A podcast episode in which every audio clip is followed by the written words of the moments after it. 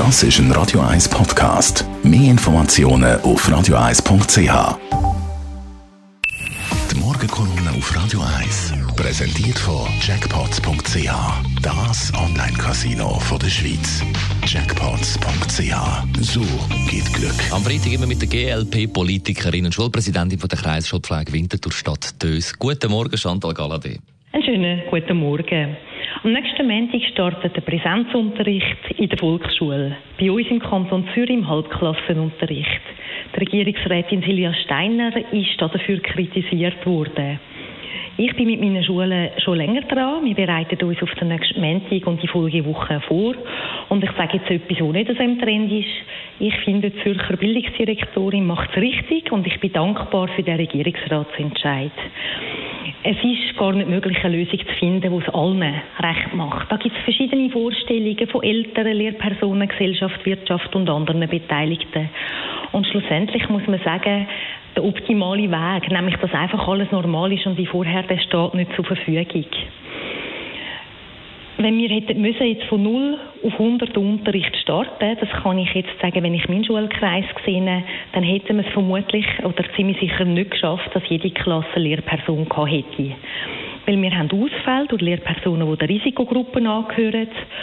Und so ermöglicht es uns mit dem Halbklassenunterricht eben, dass wir diese Ausfälle decken können. Die Risikolehrpersonen werden für andere Aufgaben eingesetzt oder können Kinderschulen, die auch der Risikogruppen angehören, von die aus während Lehrpersonen, die Teilzeit angestellt sind, können aufstocken und Vikariat suchen. Der Halbklassenunterricht ermöglicht uns auch individueller Kinder zu begleiten, schauen, wo sie stehen und auf Lernrückstände einzugehen. Gleichzeitig lässt die Platzsituation, wo die Schulzimmer sind oft klein, zu, dass wir die Hygiene und andere Vorschriften gleich einhalten können. Ich weiss, dass die Betreuungssituation für die Eltern schwierig zu lösen ist. Das sehe ich selber als Mutter. Und dann sind die Bedürfnisse, je nachdem, wo man wohnt oder wie die Verhältnisse sind, ja auch wieder unterschiedlich. Meiner Meinung nach hat es der Stadtrat Filippo Leutenegger in Zürich vorbildlich gelöst, indem er es geschafft hat, 4000 Betreuungsplätze mehr anzubieten. Persönlich finde ich es auch nicht der Untergang, wenn die Kinder für einmal keine Zeugnisnoten haben und wenn die Lehrabschluss- und Maturitätsprüfungen nicht können, so abgeleitet werden Ich bin überzeugt, die Generation wird ihren Weg genauso machen wie alle anderen. Vergessen wir nicht, dass die Kinder und Jugendlichen von der Krise auch stark betroffen worden sind. Sie sind eingeschränkt worden in ihrem Recht auf Bildung. Sie haben ihre Kolleginnen und Kollegen über längere Zeit oft jetzt nicht können sehen. Sie sind im Fernunterricht und haben die unterschiedliche, nicht gleiche Voraussetzungen gehabt zum Lernen. Ich bin aber überzeugt, dass sie trotzdem etwas gelernt haben und viel Kreativität entwickelt haben. Ich sehe das, was da alles entstanden ist und was erarbeitet worden ist.